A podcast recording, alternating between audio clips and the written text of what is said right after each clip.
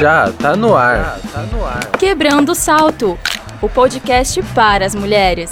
Bem-vindos à primeiríssima edição do Quebrando o Salto. Sim, isso mesmo, é a primeira edição do Quebrando o Salto. Aqui a gente vai bater um papo semanal sobre a presença da mulher no esporte.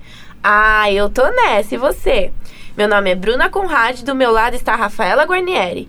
E hoje vamos falar sobre o surf, que agora é uma das cinco novas modalidades a serem inclusas nessas Olimpíadas de 2020, lá em Tóquio. Isso mesmo, Bruna. Tudo bem? As convidadas que vão nos ajudar a entender melhor esse universo são mulheres desse esporte.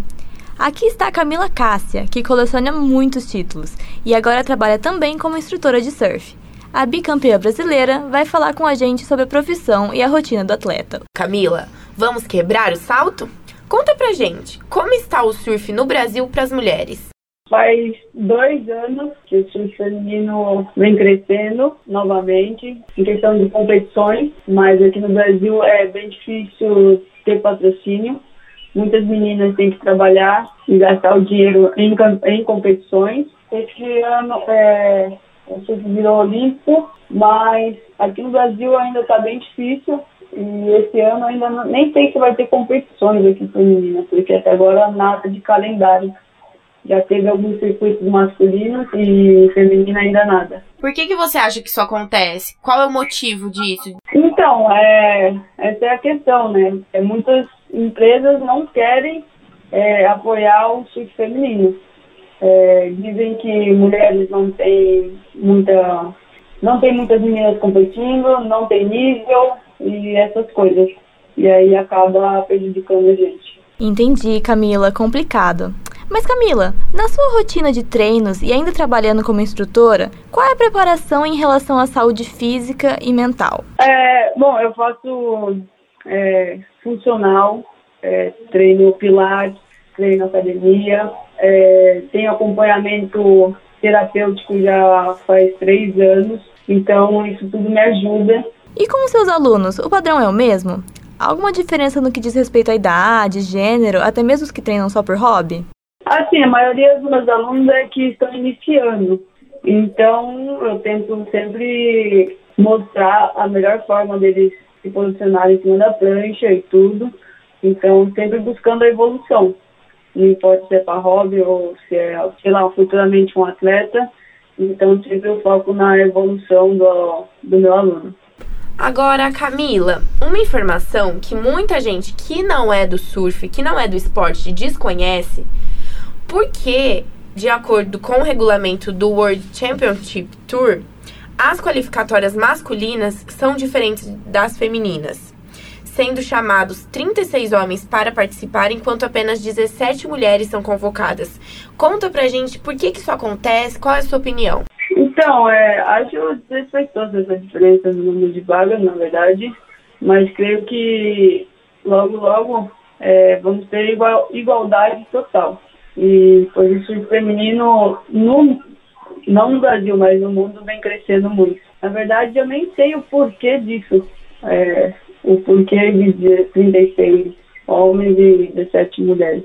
Mas eu creio que já já isso vai igualar. E Camila, na prática do dia a dia, você avalia o surf como um esporte que pode envolver mais gente? Tipo aqueles mais tradicionais, como que gostam de futebol ou mesmo vôlei, tanto para torcer quanto para participar do esporte? Sim, o o surf ele vem crescendo bastante e agora, como esporte olímpico, acho que está tendo a chance de provar que é um grande esporte, tão quanto o futebol. E qual que você acha que é o diferencial do surf em relação a esses esportes? Ah, é, eu acho que é difícil, né? É, todo mundo é bem acostumado com futebol, futebol já cresce e o pai dá uma bola e tal. O surf vem é, ganhando espaço, né? Então acho que a partir dessas Olimpíadas vai ser muito importante para o surf é, estourar mundialmente. E Camila, conta pra gente, qual foi a sua melhor experiência nas águas? Você que já coleciona coleciona vários prêmios, deve ter alguma experiência legal, alguma história legal para compartilhar com as nossas ouvintes. Então, tenho duas experiências que vivi no. É, uma delas foi a vitória no WQS na Barra da Tijuca, Rio de Janeiro. na final contra a ex-WT Silvana Lima, em 2017. E a outra foi realizar um sonho, é, consagrar a campeã brasileira 2018 e também o bicampeonato em 2019. E como que aconteceu isso? Conta um pouquinho pra gente. Então, é, no Rio de Janeiro, na verdade, eu quase que eu não ia é, pra competição, porque é, não tinha muito campeonato, eu tava, não estava competindo, então quando você não compete, acaba não tendo ritmo, né? E acabou que eu fui com umas amigas e, e a final foi emocionante, virei nos últimos segundos, tirando uma nota alta, que era em 8,36. Então era isso, foi, para mim foi a competição mais virada e que eu vou levar pro resto da minha vida. Ainda mais virar no final. Ai, eu imagino. Deve ter sido indescritível. Poxa, né? foi incrível. Nem eu acreditei a hora que eu saí da água, assim, todo mundo vindo me entrevistar e tudo, meio que Demorou um pouco, uns dias para cair a ficha que eu consegui ganhar uma etapa e aí em cima da Silvana, que ela tinha acabado de vir um resultado no WT, que ela ganhou impresso. Então para mim foi gratificante essa vitória. E Camila, você comentou que ganhar as competições era um sonho seu.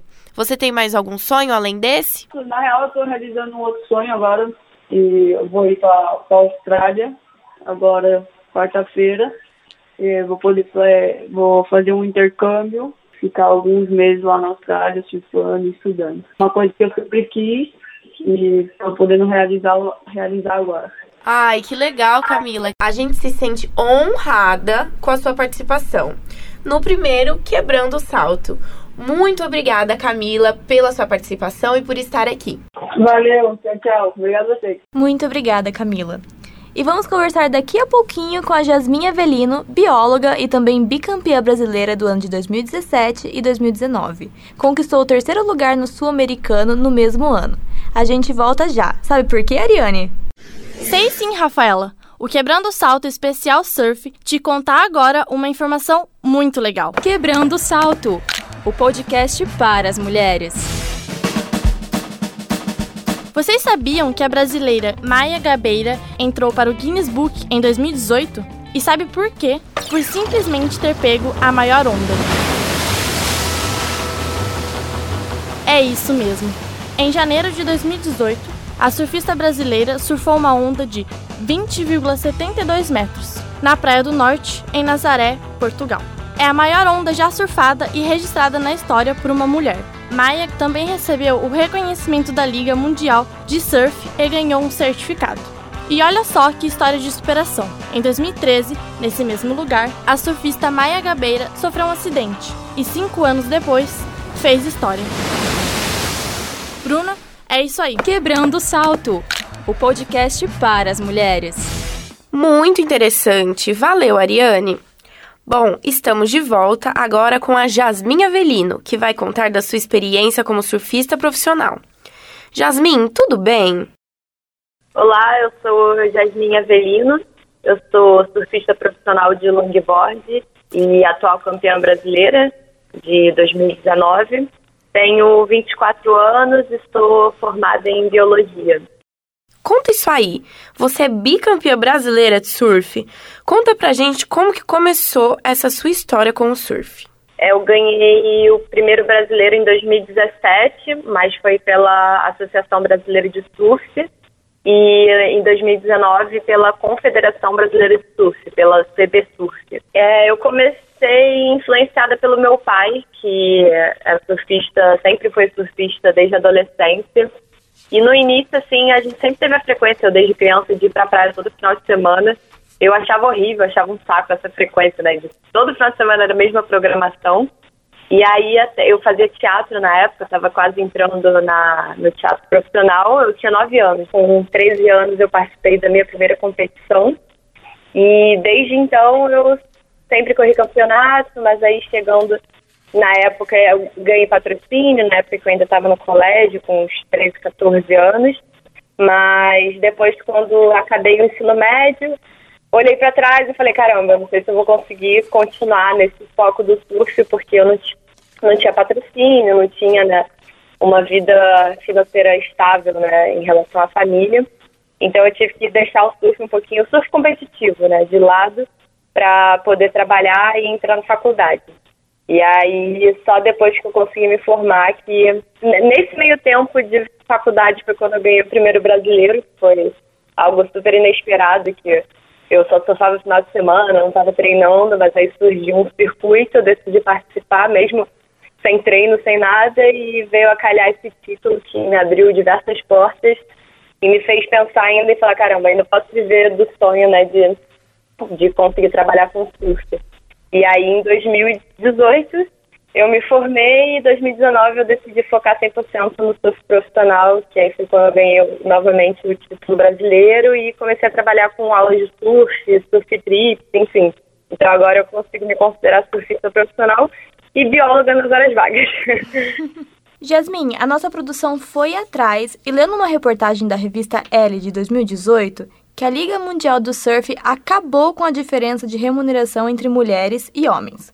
Nas competições que você participa, há alguma diferença mesmo? Até 2017 a gente tinha premiação diferente. Sempre, assim, desde quando eu comecei a competir, a nossa premiação sempre foi inferior. A gente batia o pé, eu lembro que a minha irmã uma vez no pódio veio questionar isso, na época os homens ganhavam 10 mil e as mulheres ganhavam 2 mil. Nossa, mas era uma, era uma discrepância enorme, era Sim, 10 enorme. mil para 10 2 Era mil. muito grande, era muito grande. E o que a gente alegava era, cara, a gente vai para o mesmo lugar, a gente encara os mesmos mares e às vezes a gente encarava sempre mares piores, porque era sempre assim, porque no cronograma tava a bateria feminina 9 horas e caiu que tava o mar bom, eles alteravam a, o cronograma e colocavam os homens para correr e a gente sempre caía no pior mar. Então a gente ainda sempre se prejudicou. Mas era isso que a gente alegava, a gente está no mesmo lugar, a gente está tendo os mesmos custos, a gente treina da mesma maneira e não tem um porquê isso acontecer. E hoje em dia, um dos nossos maiores nomes do longboard é uma menina. Então, assim, representa o mundial e não, não tem como existir essa preferência masculina no, no surf, ainda mais de longboard. Agora, o que, que você acha dessa frase do diretor da Abrasp, que é a Associação Brasileira de Surf Profissional?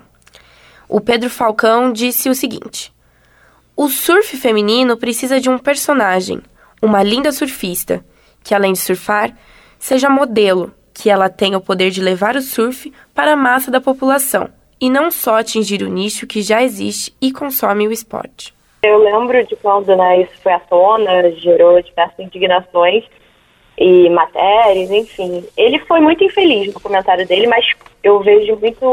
Eu sempre procuro ver os dois lados, né? E eu acho que foi tudo questão de forma de expressão. O que, que eu vejo né, no surf feminino e como cresceu? Tipo assim, eu tenho 15 anos de surf eu, consegui acompanhar bem essa evolução, a ponto de, antigamente eu surfava não tinha nenhuma menina dentro d'água e hoje em dia, às vezes, você vê mais mulher que homem dentro d'água. É, nossos representantes do surf, nós sempre tivemos um grande potencial né, de surfistas femininas. E eu vi até a questão de divulgação de conteúdo em televisão e essas coisas eles sempre marcas de patrocínio sempre buscavam um rostinho bonito, um corpinho bonito que entrasse ali naquele padrão de beleza, independente do nível de surf e de resultados em competições, só pela questão de beleza e de aparência. Isso sempre existiu em marcas grandes, em marcas internacionais. Eles sempre buscavam esse tipo de menina, independente do nível de surf, independente de competição e de, e de resultado. E isso é bem triste, porque mostra que você não está ali naquele padrão de beleza de corpo, independente de se você está ganhando todos os campeonatos, você não entra na, no, no, no gosto deles e não tem um patrocínio, não tem um incentivo, não tem uma mídia.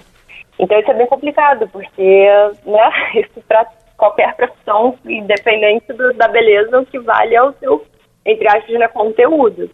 Mas eu acho que é muito importante, além do surf, isso para qualquer esporte, para qualquer profissão, além da sua capacidade no esporte, é você saber se comunicar, você saber mostrar o seu trabalho, você saber é, ter uma comunicação legal, como você mostra aquilo. Então, isso importa muito, sabe? Saber falar, saber se portar.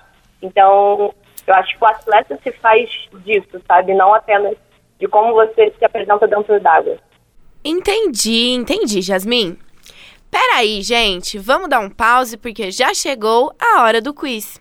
Já tá na hora de jogar, Bru? Então vamos lá. É hora do quiz. É a hora do quiz. Quebrando o salto. Jasmin, vai funcionar assim. Vai ser um bate-volta bem simples. São algumas perguntas e você escolhe as alternativas certas. Podemos começar? Então tá bom. Pergunta número 1. Um. O que significa o termo técnico Lay Day? A. Dia perigoso. B. Dia sem competição. C. Dia sem ondas. É, então, eu fico entre a B e a C. Então, entra desde um dia sem competições e aí acaba que o dia sem competições é um dia que não tem onda boa pra, pra surfar. Então, eu acho que eu fico na, na C, que aí responde as duas coisas. Aqui no nosso gabarito a resposta tá B. É, mas eu acho que a gente pode dar o ponto. Eu acho que sim, Rafa. Então vamos para a próxima. Quais dessas manobras não são consideradas de nível avançado? A.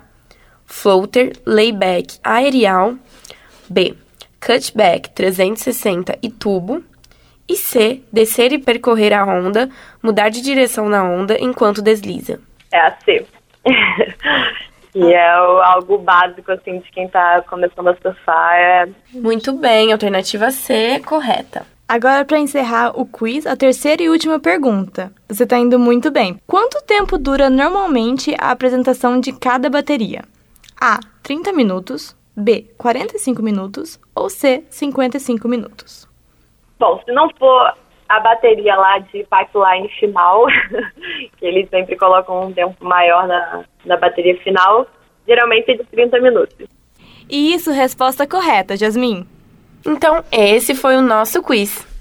Voltando agora, uh, Jasmin, a gente já sabe que na história do surf brasileiro temos muitos destaques femininos, dentre eles a já citada Maia Gabeira, mas também Brigitte Meyer, que foi a primeira surfista profissional da história, Andrea Lopes, a primeira a conquistar o título de etapa World Championship Tour para o Brasil, e Nicole Pacelli, que trouxe o primeiro Mundial em 2013 e repetiu o ato em 2014. De todas as surfistas que você conhece, qual é a sua maior inspiração? Poxa, me pegou. Mas eu acho que aqui representa mais forte assim, a essência do surf, pode ser até a, a Maia, da forma como ela é determinada, como ela encara, como ela está ali num meio 100% masculino ali do, do surf de ondas grandes. É alguém que eu, que eu admiro bastante, assim, que como mulher, como atleta, com foco, determinação, ela teve o caso que ela quase morreu lá e voltou a encarar as ondas gigantes. E acho que é um, é uma, um tipo de expressão de surf que eu gosto bastante, porque eu sou competidora, eu participo de competições, mas eu nunca gosto de perder essa essência que é o surf, que não é você ser melhor que o outro, não é você lutar com as ondas e sim respeitá-las. Então eu acho que ninguém melhor que a Maia para dizer o que é respeito ao mar e ao oceano, sabe? E não perder essa essência real do surf, que é você se conectar ali naquele momento. Independente se você está competindo, independente se está ganhando ou perdendo. Então eu acho que é ela. Agora, puxando esse gancho da natureza, a nossa curiosidade é saber qual é a relação do surfista com a natureza, com o mar. Isso aí vai dar assunto. Não, é, é, assim, começando né, pela, pela primeira pergunta da questão da nossa relação com o mar e com a natureza em geral, né?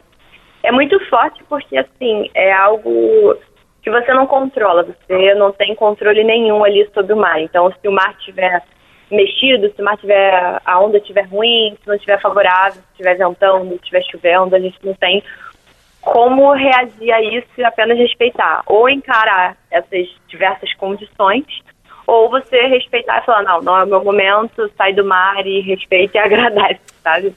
E você nunca pode falar, nossa, eu sou melhor que o mar, eu lido as ondas e nunca vai me surpreender, ou nunca tenho nada a aprender. A gente sempre tem algo a aprender, sempre tem algo a melhorar, e nunca se garante 100% ali no, no, no oceano, dentro d'água, porque assim, a gente sempre pode se surpreender, né? A gente sempre pode se revoltar ali contra a gente. Mas é uma conexão inexplicável, assim, que só nós, surfistas, conseguimos entender essa relação. Desde conhecer os ventos, conhecer as marés, conhecer a ondulação, saber a relação da lua, do, da tempestade com o mar, de como o mar vai ficar, de como ele vai reagir. E sem falar com a vida animal ali, que é muito viva. É, quando a gente faz viagens para outros lugares, para outros países, a gente sempre tem contato. Eu já surfei com, com golfinho, graças a Deus nunca surfei com tubarão. já surfei com golfinho, já cavalo marinho, foca, leão marinho, é, um milhão de tartarugas, já ajudei tartaruga, enfim. Então é uma conexão que só quem está ali dentro do mar entende. Muito obrigada por ter vindo, Jasmine, pela sua participação e espero que nossos ouvintes tenham entendido melhor o esporte e a vida das mulheres surfistas. Muito obrigada por ensinar a gente tudo isso. Eu aprendi coisas que eu não pensava que eu ia aprender. Muito Ai, obrigada de verdade. Sim, foi bastante enriquecedor, né? Isso. Ai, Isso, obrigada. essa obrigada conversa que a gente teve. oportunidade para estar dando essa abertura, né, ao surf, a esse esporte que ainda não é tão valorizado, mas vai ser lá na frente. Mas são atitudes assim que, que enriquecem bastante o que a gente faz. Muito obrigada, Jasmin. E o podcast Quebrando o Salto é uma realização dos alunos do terceiro ano de jornalismo da PUC Campinas. Confira na próxima semana que o Quebrando o Salto vai falar de skate com a Rebeca e o Henrico. Valeu! E continue nos ouvindo nas plataformas digitais. Quebrando o Salto, o podcast para as mulheres.